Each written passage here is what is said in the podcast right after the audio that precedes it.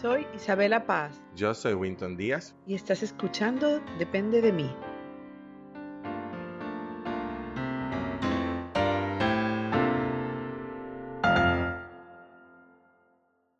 Hola Carola, buen día. Hola Winton, buenos días. ¿Cómo estás? Eh, Bien.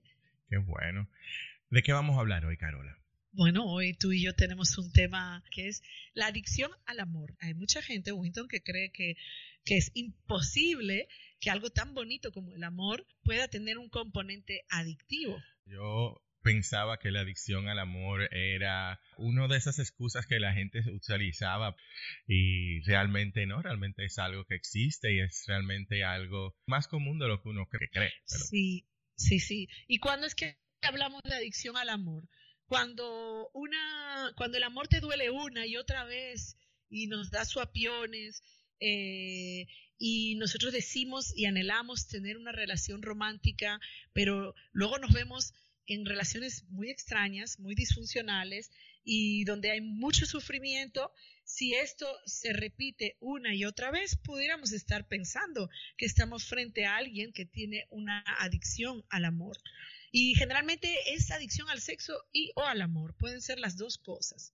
Entonces, sobre todo es cuando eh, es, la adicción siempre tiene un carácter de compulsión, que quiere decir que se repite una y otra vez. Es decir, que si tú o yo estuvimos una vez en una relación adictiva donde nos enganchamos, no podíamos soltarla, eh, puntual, pero aprendimos esa lección y no nos vemos más involucrados en ese tipo de relación, pues no nos podemos decir así, yo soy un adicto al amor. O sea, el adicto al amor o la adicta al amor tiene una serie de patrones y comportamientos y características que definen este comportamiento adictivo.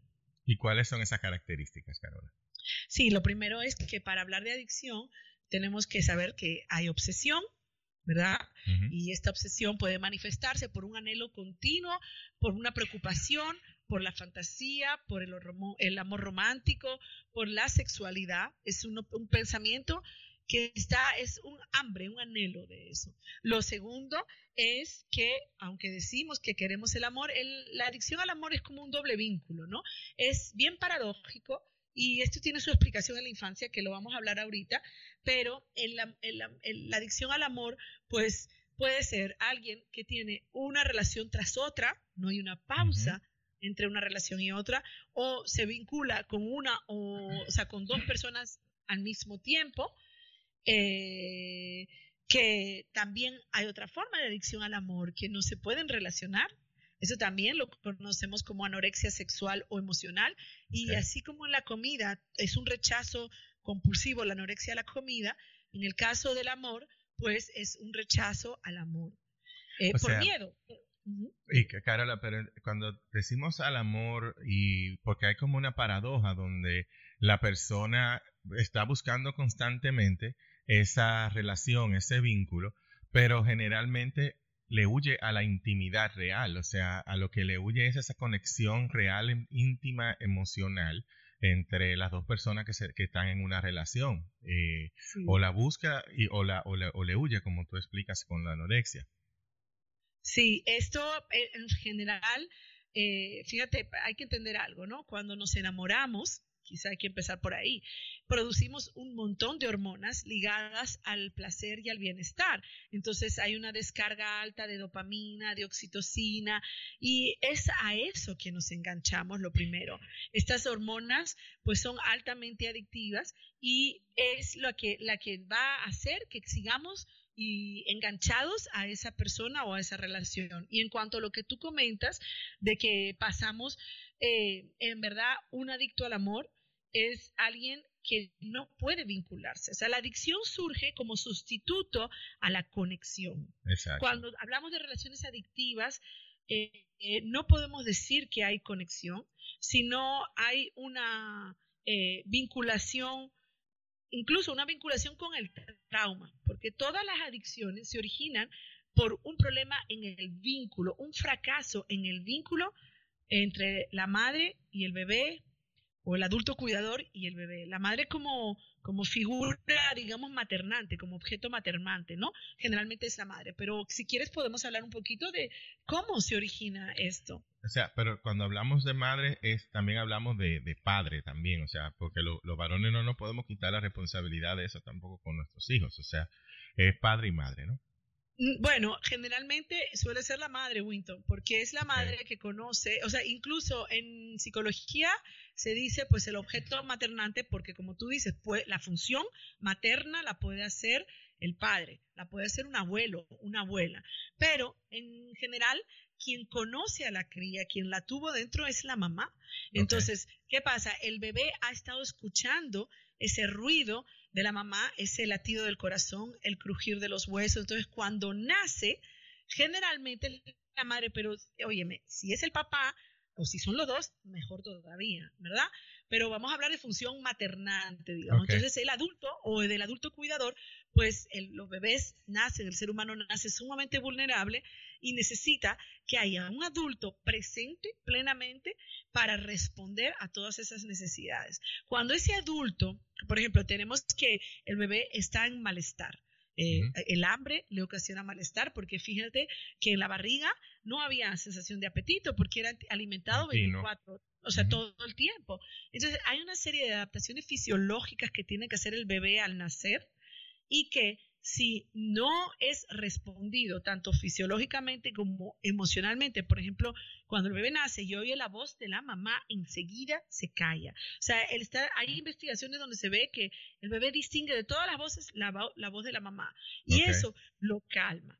Entonces, eh, pues porque estuvo dentro y lo oye a través de la placenta. Entonces, eh, luego, si tenemos una mamá o un papá que están en depresión, en ansiedad, en situación de estrés, eh, el cortisol, que tienen enfermedades de cualquier tipo, tanto físicas como psiquiátricas, que no están disponibles porque hay adicción, porque ellos mismos son adictos a las relaciones, por decirte. Entonces, vamos a tener un adulto cuidador que no va a poder responder a las necesidades del bebé, sobre todo los primeros mil días, que incluye la gestación, el primer año y el segundo año de vida. Esos tres, esos tres momentos de la vida de un ser humano es fundamental para construir la salud mental. Entonces, cuando el bebé empieza a llorar y el adulto no responde, lo deja llorar, pero en repetidas veces, vuelvo y te digo, porque no estamos diseñados, no hay ni mamá ni papá que pueda responder 24/7, ni los bebés necesitan totalmente eso, o sea, un cierto grado de, pero cierto pequeñito grado de frustración que el bebé pueda manejar porque el bebé incluso trae sus recursos para manejarlo. Es decir, que si, por ejemplo, eh, todos hemos visto a los bebés mamar en vacío, no sé si tú, tú como tienes una hija, cuando era bebita, empieza a mamar en vacío, hacer así, a mover la boca, y eso ya nos dice que hay una, hay una mm, sensación de malestar y que esa bebé o ese bebé al mamar en vacío está evocando el momento de cuando mamaba de verdad en el pecho de la madre o con el biberón. O sea, hay que entender que los primeros meses de vida el bienestar está muy ligado a las funciones fisiológicas, al apetito y a todo eso.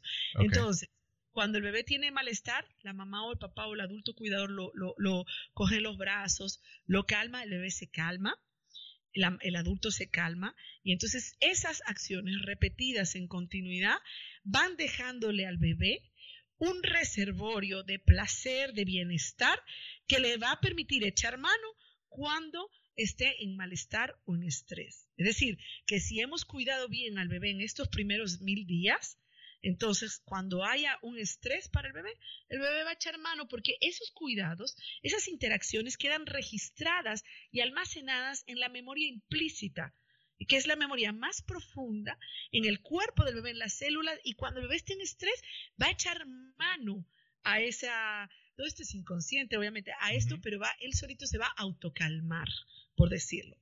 ¿Qué pasa con la adicción?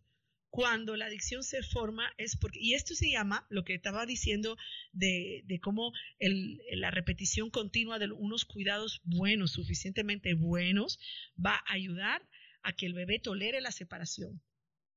¿Qué quiere decir? Esos cuidados, si yo repito y repito y repito, el bebé va interiorizando dentro que hay otro que se ocupa de mí, que hay otro que me ama, y con esa figura va construyendo su seguridad afectiva. Entonces, cuando llega, eso va formando el vínculo de apego seguro. En la adicción, el vínculo de apego que se formó es inseguro.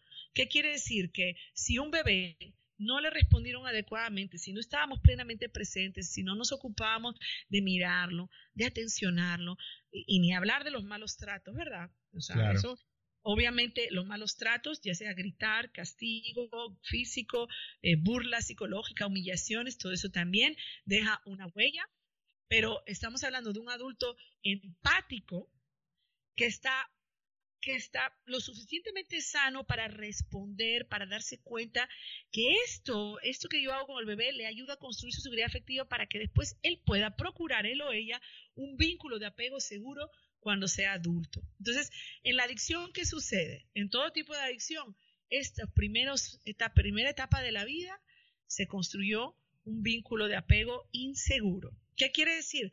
Que este niño o niña asoció el amor con miedo. Entonces, si esto es repetido a lo largo de la infancia, por ejemplo, una niña maltratada con castigo físico, abuso sexual, abuso psicológico, negligencia, entonces, en esa repetición, los niños rápidamente van a echar mano de eh, lo que tengan para calmarse. Generalmente es la comida o la masturbación. Eso, eso es lo que ocurre tempranamente. Ok, Carola. Entonces, cuando ya somos adultos y estamos ya, eh, vamos a decir que esas cosas que pasaron en nuestra infancia temprana se quedan cargadas en el subconsciente, ¿eso cómo afecta entonces cuando empezamos ya a buscar relaciones y vínculos afectivos ya de adultos? Ok, hay que entender que las consecuencias de este tipo de apego inseguro son tres o dos, miedo a la intimidad. No podemos intimar, que es lo que tú estabas diciendo ahorita, y miedo al abandono. Y la paradoja es, que esa es la paradoja, que tenemos, o sea, el que se hace adicto al amor o adicto al sexo y al amor, busca pues, parejas con las que no puede vincularse porque tiene miedo a la intimidad y miedo al abandono. Sin embargo, repite el patrón de haber sido abandonado, rechazado y haber vivido la desconexión. Sea que vamos perpetuando, ponernos en situaciones que cuando, vamos a decir, se, transcurre su, su, curso, nos volvemos a sentir como nos sentíamos cuando éramos niños. Algo así, ¿no? Exacto. Hemos asociado que el amor duele, hemos interiorizado que el amor duele y nos convertimos en expertos huidores evasivos del amor. Aunque tomemos la forma de que yo sí quiero una relación, yo sí quiero el amor, pero todas las parejas que buscamos es para no vivir el amor ni vivir una relación. Lo que pasa es que el truco de cámara es Winton, que pensamos que, ah, yo escojo mal o tengo mal suerte del amor. Sin embargo, es mi trauma que escoge. Y mi trauma me enseñó a mí que yo, si me vinculo y si me entrego y si me abro, voy a sufrir. Entonces, evito vincularme con intimidad y nos convertimos en relaciones de intensidad pero no de intimidad. Entonces, Carola, vivimos relaciones que son de intensidad y no de intimidad. O sea, vivimos relaciones que sean rápidas, eh, vivimos relaciones en que uno no conoce bien la persona antes de ya estar metido de lleno en ese vínculo y donde nosotros estamos constantemente buscando esa conexión, pero huyéndole al mismo tiempo. Algo así es que estoy captando, ¿es así? Sí, es una paradoja realmente, es como un doble vínculo, ¿no? Me quiero vincular, pero no me quiero vincular. Carola, entonces el adicto al sexo y al amor busca relaciones de forma continua, busca esa eh, conexión, pero le huye a la intimidad. Se conecta de una vez con las personas sin realmente conocerlas. O sea, ¿cómo va funcionando eso? ¿Cómo se manifiesta en la vida real? Sí, es exacto lo que está diciendo, es parte de las características, es que se obsesionan, primero tenemos esta preocupación romántica y, coqueteo, fantasía y toda esta serie de cosas para atrapar al, objeto de deseo, que es otra persona, y también tienen este comportamiento de eh, relacionarse sin conocer a la persona. Una vez no, no, a veces pensamos que los conocemos, pero hemos proyectado muchas cosas sobre esa persona, otras veces sencillamente estamos utilizando a la persona, cosificando, en verdad, el adicto al sexo y al amor o la adicta al sexo y al amor, pues es alguien que ha cosificado al otro, el otro está al servicio de... ¿Qué, es, cosificar? Exacto, ¿qué es cosificar? Yo lo he oído como objetivizar también. Exactamente, exactamente. Fíjate, pero también hay que decir, Winton, que todo esto va acompañado de una programación cultural. No podemos dejar de ver el papel que hace la sociedad y la cultura. O sea, la cultura ha objetivizado a la mujer por muchos años, por muchos siglos la mujer ha sido un eh, objeto para el consumo del hombre. Pero ahora ya estamos viendo con esto de la igualdad de género y todo esto, que los hombres también, ahora ya los hombres también salen en pantaloncillos, salen los cuadritos, tuve el TikTok, el Instagram, o sea, en verdad creo que uno de los programas de la felicidad que tenemos eh, vendidos por la sociedad es que nos han hecho creer y juramos que, que encontrar a un otro, encontrar a una persona que además esté buena, como dicen, pues nos va a dar la felicidad. Y con eso ya vamos a estar completos. Eh, Carola, si tú te fijas las películas, las series, las canciones, todo lo que está en nuestra cultura normal y que permea día a día, hora por hora, lo que habla es de eso, de que, o de amargue, o sea, o yo, me di cuenta hace un tiempo que yo tenía mi playlist de, Spotify, un playlist que literalmente se llama Amargue, y ahí eso era el que yo me pasaba día tras día tras día oyendo en, loop, o sea, y aun cuando yo estaba, o estando dentro de una relación, o estando soltero pero tranquilo, yo oía ese playlist y eso era lo que yo asociaba con el amor, o sea, todas esas canciones de eh, te amo, pero estoy sufriendo por ti y que voy a hacer todo lo posible para conseguir la felicidad contigo. Todas esas vainas, uno cree que no, pero se le quedan a uno en la cabeza. O sea, a mí, yo estoy, yo, yo, yo lo sé que yo estoy programado con esa vaina en el tuétano. Y, y las películas que ni siquiera, si tú te fijas las estructuras de los arcos en las historias de las películas normalmente, es esa, el chico o la chica persigue al otro, el otro lo rebota, no quiere saber de él y de repente eh, pasa algo mágico y viven felices para siempre, como en esos cuentos que lo estamos viendo desde chiquito, o sea, desde chiquito estamos viendo esa programación. Sí, y tal cual, y de hecho tú y yo tenemos otro episodio pronto sobre eso, que no vamos a decir el título, pero ese es el contenido, y lo vemos inofensivo, pero en repetidas, o, eh, o sea, oír eso repetidamente, pues nos va programando y nos va convenciendo de que eso es así, de que cuando estamos enamorados vamos a sufrir, hay algo importante que quiero, ya que tú lo has traído, que todo lo hemos hecho. Yo a los 14 años oía Air Supply 200 veces así. Ay, ay, ay, me ah, identifico eh, con eso. Yo. No, no, no, O sea, y eso era un romanceo. Mira, yo he aprendido ahora en la vida adulta que también hay un comportamiento adictivo al sufrimiento y al malestar. Y esto se explica, las neurociencias nos lo explica claramente.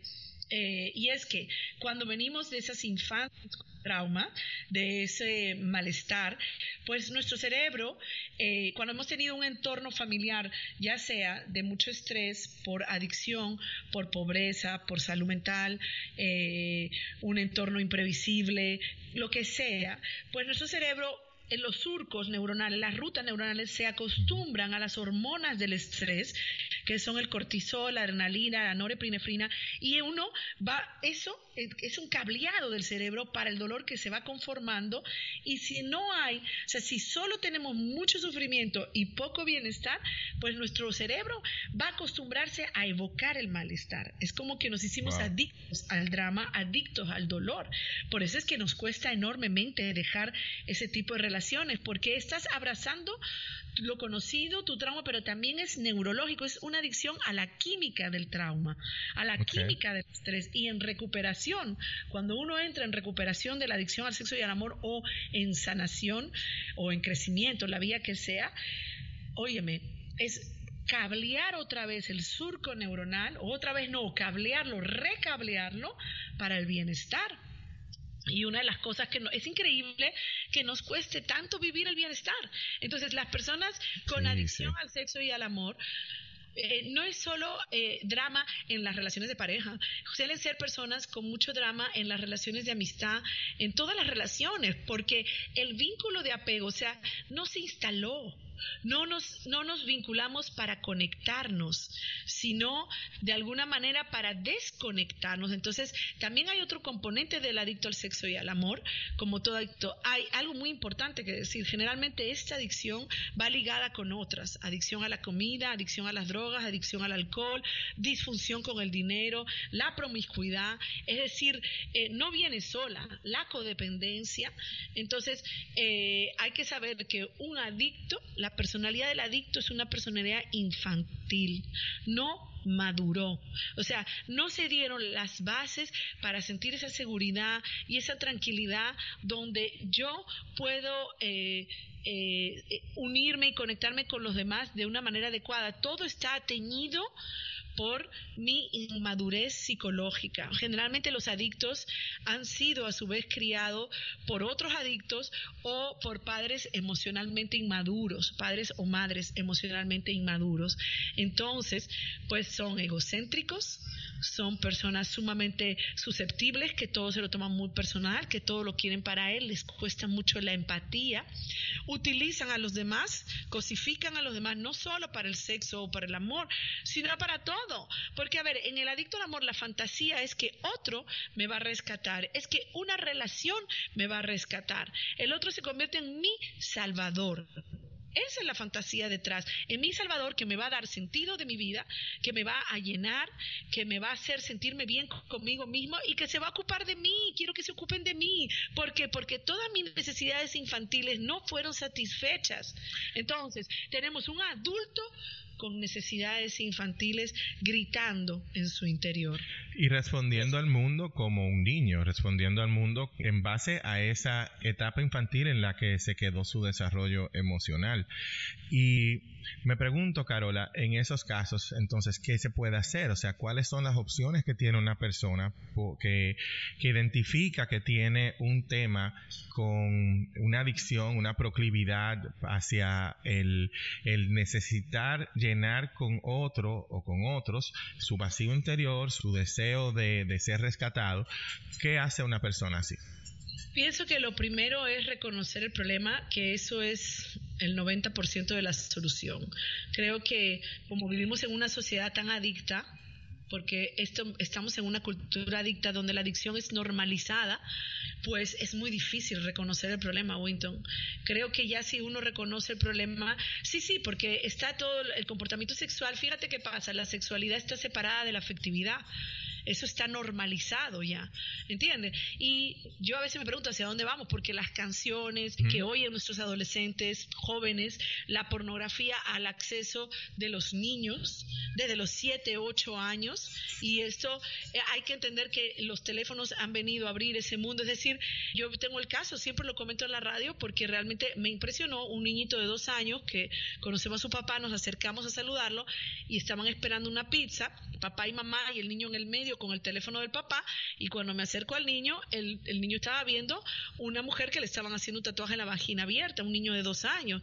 Entonces con el papá y la mamá al lado, que lo que yo asumí, entendí, es que eso era un mensaje de esos que le mandan a los, a los, se mandan por WhatsApp y el niño lo abrió sin querer, obviamente, no, eso no era una intención del adulto, pero creo que reconocer que hay un problema es el 90% de la solución, pero ese es el problema que nos cuesta ver pero si tú sufres una y otra vez en las relaciones de pareja, es probablemente que estés metido en relaciones adictivas y en repetición compulsiva de tu trauma.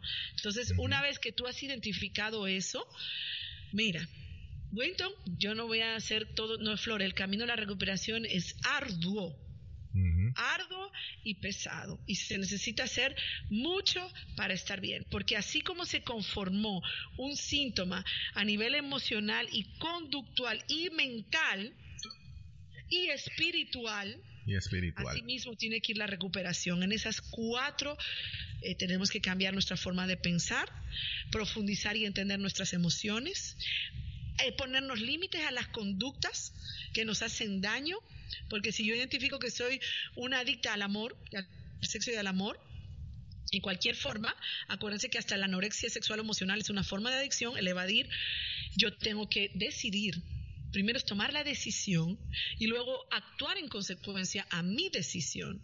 Y una vez que yo estoy abierta a que yo quiero cambiar y quiero dejar de sufrir, yo estoy dispuesta a que las cosas me lleguen, la recuperación me llegue, entonces puedo ir a terapia con un profesional que conozca de adicción al sexo y al amor, porque no todo el mundo conoce, y de hecho hay gente que dice que eso no existe, y nosotros vamos a poner una bibliografía en nuestra página para que las personas puedan documentarse. Yo creo que una de las cosas que más funciona es leer sobre la adicción al sexo y al amor, y hay mucho libro, gracias a Dios.